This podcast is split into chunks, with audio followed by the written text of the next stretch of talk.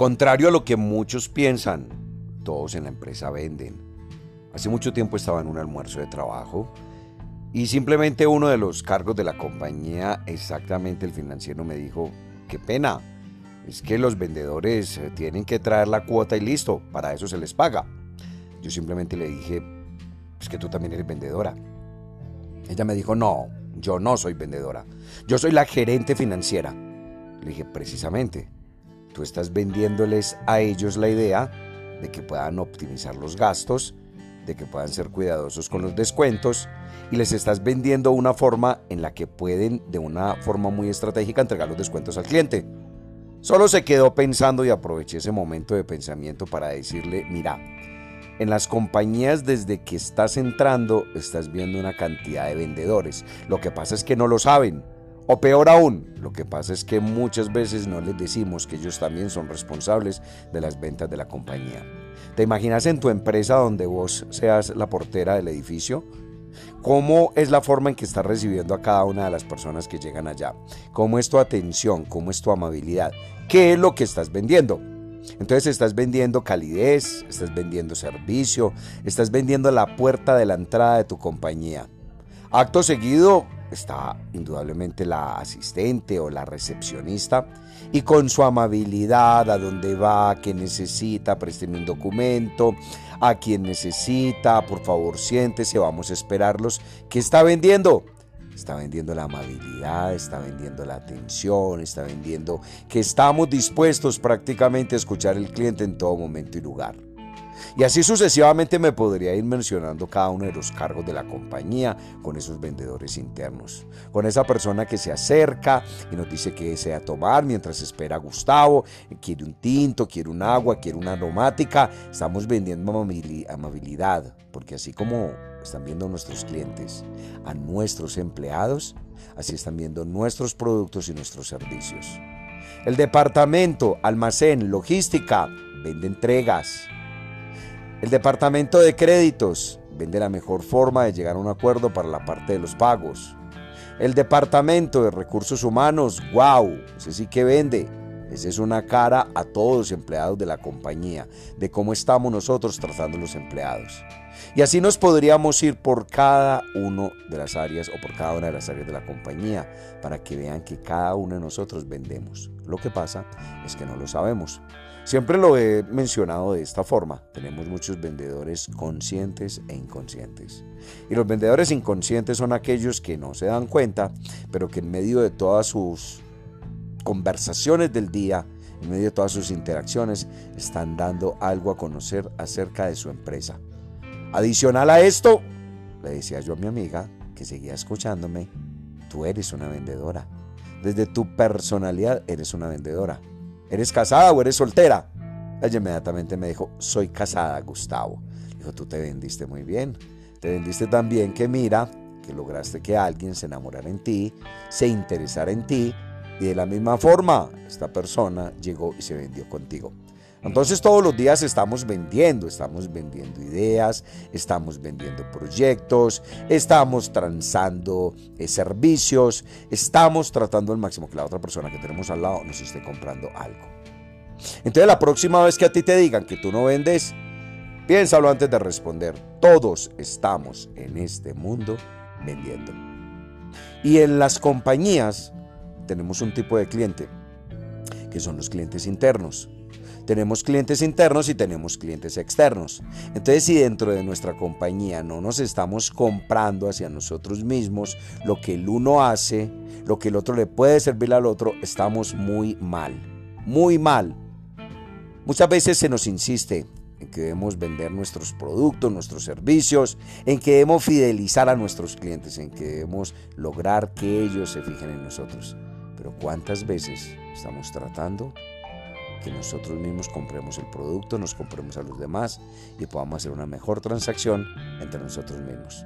Entonces, damas, caballeros, todos vendemos. Y en la empresa, todos somos vendedores. A tal punto que hay compañías que saben, tienen indicadores de gestión para todos los empleados de la compañía. Es decir, Muchas de las compañías hoy en día se sostienen por la venta de sus productos, bienes o servicios. Hay un indicador que a toda la compañía le pagan por hacer la cuota. Toda la compañía Gustavo sí, hasta el portero sabe que este año tenemos 300 millones de dólares en, en cuota y que si se vende él se va a ganar un bonito. Póngale un dólar, dos dólares, 20 dólares, 50 dólares, pero eso hace que cada uno de nosotros estemos completamente pendientes de lo que puede pasar. Mi amiga me miró a los ojos y me dijo, Gustavo, hoy, hoy entiendo que todos estamos vendiendo algo. A propósito, cuéntame, ¿cómo va nuestro negocio? El resto se los cuento después. ¡Chao! Yo soy Gustavo Guerra Ventas. Gustavo Guerra Ventas. Así me encuentra en todas las redes. Chao, chao, cuídense.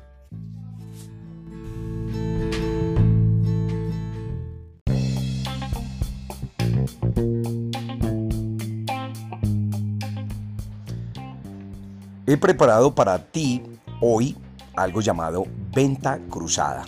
Sí, muy seguramente habrás escuchado hace muchísimos años como muchas empresas, como muchos establecimientos, como muchos negocios implementan la venta cruzada con varios objetivos. El primer objetivo es que el cliente compre más de lo mismo, compre otro producto o compre tres productos.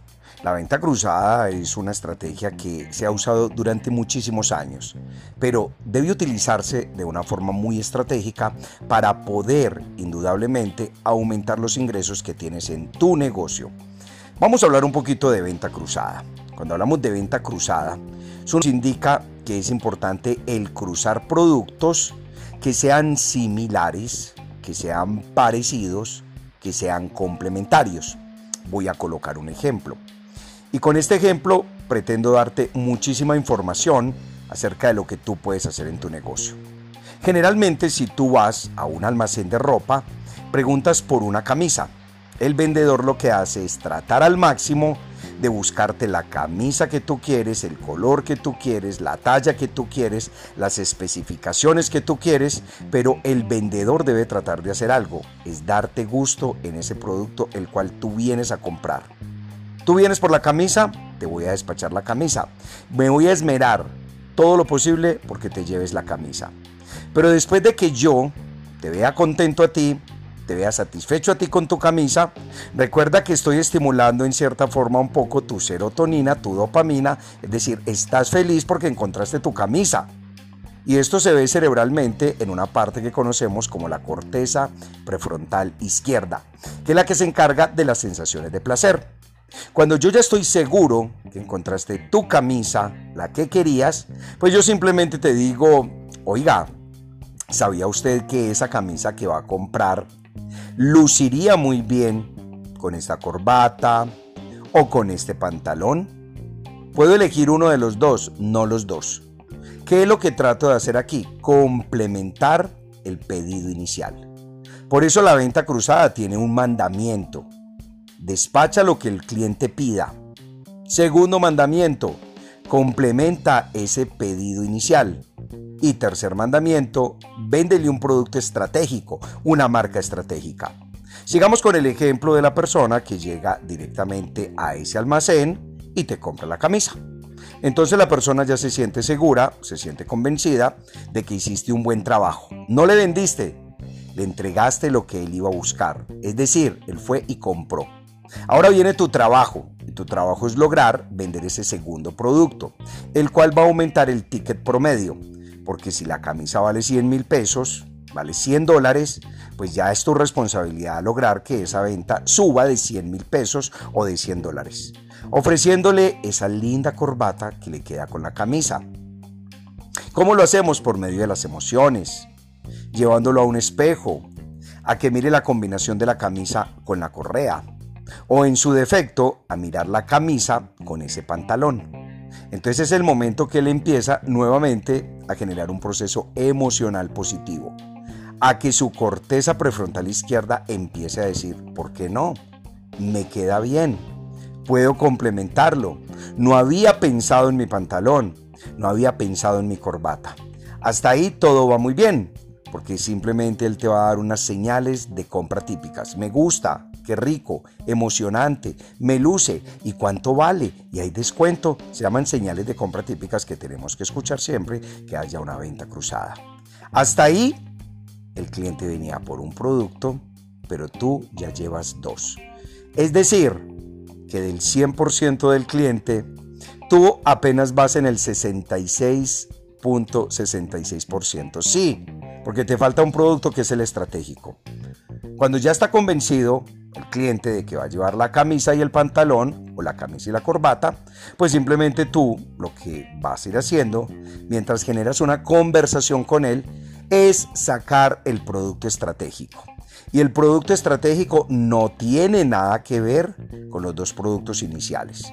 Es decir, trata al máximo de no venderle la correa. Trata al máximo de no venderle la chaqueta. Trata al máximo de no venderle algo que sea directamente para lo mismo. ¿Por qué? Porque el cerebro del cliente va a reaccionar inmediatamente y va a decir lo siguiente. Pero tú me quieres vender todo de una vez pero tú me quieres vender camisa, pantalón, correa, pero tú me quieres vender el saco, entonces posiblemente se te caiga la venta del segundo producto que sería o la corbata o el pantalón.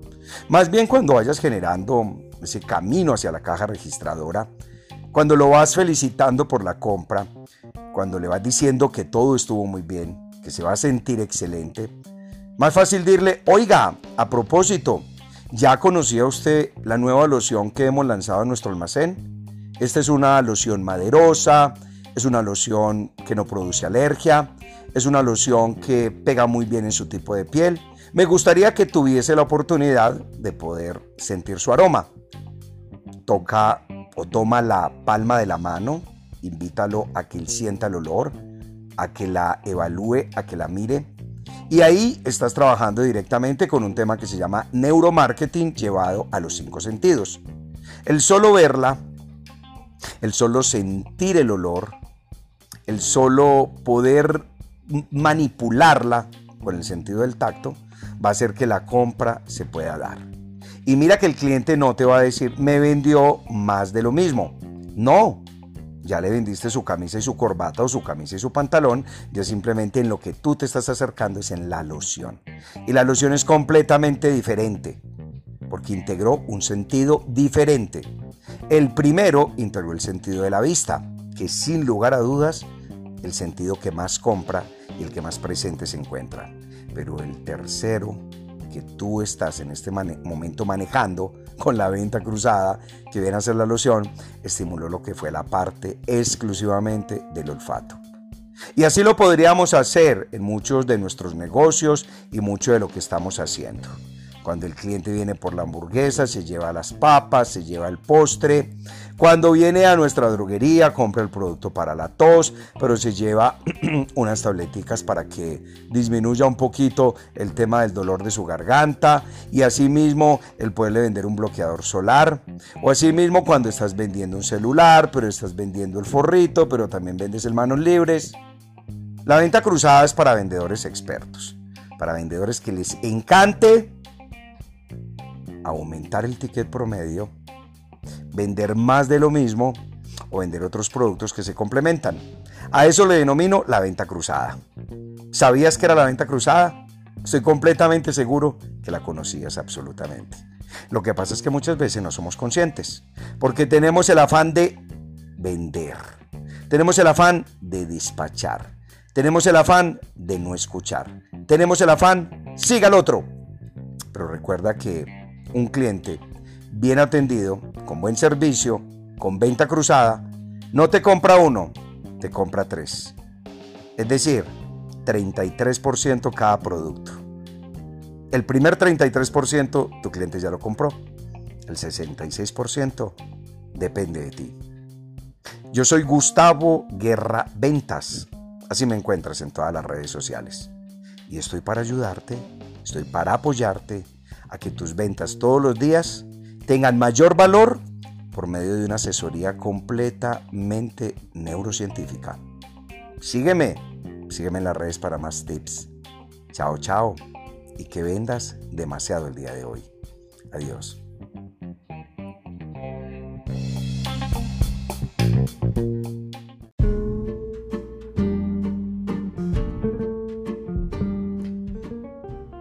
Yo le podría decir que en mis 46 años de edad, yo he visto muchos vendedores en la vida. ¡Wow! Demasiados vendedores. He conocido vendedores que logran el resultado, vendedores que no logran el resultado, vendedores que se quedan tratando de lograr el resultado, es decir, agua tibia. Y siempre me he preguntado, y siempre he analizado, y siempre he tratado de estudiar qué es lo que hace a un buen vendedor. Y este podcast posiblemente es para hablarle acerca de eso. Recuerde que todos vendemos de forma inconsciente y de forma consciente. Un vendedor inconsciente posiblemente la secretaria que está en ese puesto de trabajo, que atiende muy bien a la gente que llega a la oficina a saludar a su jefe. Y ella está vendiendo una imagen, está vendiendo la calidez, está vendiendo lo bueno que puede ser esa empresa. Un vendedor inconsciente de igual forma puede ser una persona que trabaja en mensajería. El hecho de que se esmere por llevar rápido el producto, por conectar con la persona, muchas gracias, muy gentil, muy amable. Mire, le traje esto, está vendiendo y a veces lo hacen inconscientemente. Pero qué bueno que todos nosotros, los seres humanos, conectáramos desde la conciencia a la venta. Sí, desde la conciencia a la venta porque a muchas personas se les pregunta, oiga, ¿Y usted es vendedor? No, no, no, no, no, yo no soy vendedor. ¿Qué tal yo ser vendedor?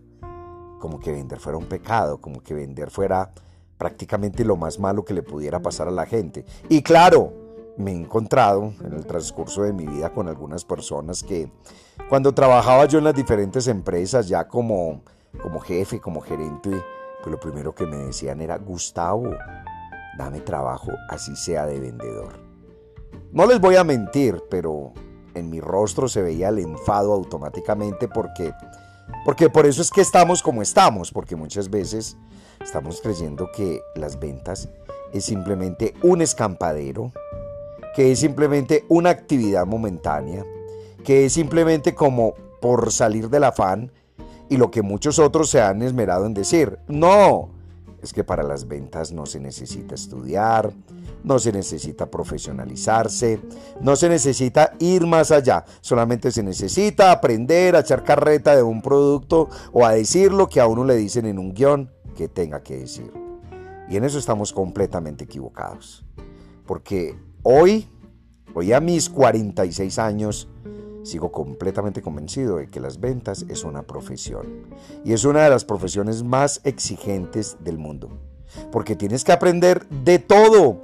Tienes que aprender de finanzas, tienes que aprender de marketing, tienes que aprender de comunicación, tienes que aprender de negociación, tienes que aprender de inteligencia emocional, tienes que aprender de matemáticas, tienes que aprender de psicología del consumidor. Me podría quedar toda la noche diciendo que podría necesitar un vendedor. Entonces cuando yo miro un vendedor exitoso. ¿Por qué es exitoso? Porque hoy voy a hablar de los exitosos, no voy a hablar de los que he conocido que no tienen éxito. El exitoso siempre quiere aprender. El exitoso sabe muy bien que lo que sabe, como dicen vulgarmente, o como dicen coloquialmente, es la punta del iceberg. Sí. El mundo va cambiando. Las compras van cambiando. El cerebro va cambiando la percepción frente a las imágenes, a los productos, a los bienes y servicios va cambiando. Recuerde que lo dicen muchas personas, lo único constante es el cambio. Entonces estos vendedores son amantes del cambio. Saben que todos los días deben aprender algo nuevo. Saben que todos los días no se trata simplemente de estar diciendo soy vendedor. Se preparan para ser vendedores. Y siempre lo digo, me da mucha tristeza porque en algunos de los talleres o de las conferencias que eh, a menudo estoy dictando, siempre tomo dos o tres vendedores y les pregunto, muy bien, cuéntame, ¿cuál fue el último libro que te leíste de ventas? ¡Pip! Cuéntame, ¿cuál fue el último blog donde indagaste algo de ventas? ¡Pip! Bueno, cuéntame, ¿cuál es el canal de YouTube donde tú ves a esa persona que te inspira a ser mejor vendedor? ¡Pip! Bueno, está bien. Cuéntame entonces por lo menos eh, una, una persona que tú sigas en Instagram o en Facebook, la cual te guste y que te dé consejos para vender. ¡Pip! Entonces ahí sí, apague y vámonos. Porque si es que decimos que somos médicos y no nos preparamos, no nos actualizamos, se nos muere el paciente. Si es que decimos que somos abogados y no estamos actualizándonos frente a las actuales leyes o reformas que hayan, pues nos toca dejar el cliente en la cárcel. Porque es que si decimos que somos panaderos, pero no hemos hecho la última receta, que indudablemente va a, ser que las personas se enamoren de lo que hicimos, apague y vámonos. Y si es que somos vendedores, pero no sabemos en una entrevista cuando nos preguntan qué es una prospección, qué es una objeción, qué es una característica diferente a una ventaja, diferente a un beneficio, diferente a un detonante, cuántos tipos de cierres podría realizar en una venta, qué es lo más importante en una negociación win-to-win, qué es una negociación soviética, ¿Cómo podemos nosotros integrar los cinco sentidos a una venta? Yo ahí me preocupo. Me preocupo bastante porque pienso que esa persona simplemente dice que es vendedor, pero no se está preparando para el mundo de las ventas. Por eso le pido un favor inmenso.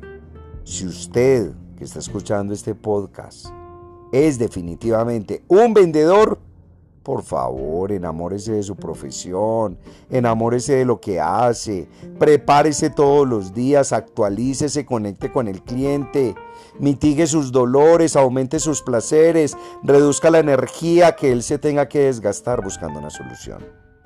En serio. Por eso muchas personas dicen, vendedores, ¿qué tal? Vendedores, ni riesgos. Vendedores, Dios mío bendito, líbrame de ellos porque hay malos vendedores que nos espantan los buenos clientes. Y por eso hay clientes que hoy en día prefieren comprar en plataformas donde no tengan un contacto con un vendedor. Sí, estilo un e-commerce, estilo un Amazon, estilo todo lo que ustedes conocen. Los seres humanos vamos a necesitar seguir conectándonos con seres humanos. De la importancia que nosotros lo hagamos de una forma muy efectiva con cada uno de los clientes, pacientes, usuarios o personas a las que le estamos entregando un bien, un servicio, un tangible, un intangible, etcétera, etcétera. Entonces, por favor, ame su profesión, ame lo que hace o si no, denle la oportunidad que otro lo haga. Recuerde que soy amante de la frase de Facundo Cabral, que en paz descanse. Aquel que no ama su trabajo es un eterno desocupado. Yo soy Gustavo Guerra y en todas las redes sociales usted me encuentra como Gustavo Guerra Ventas.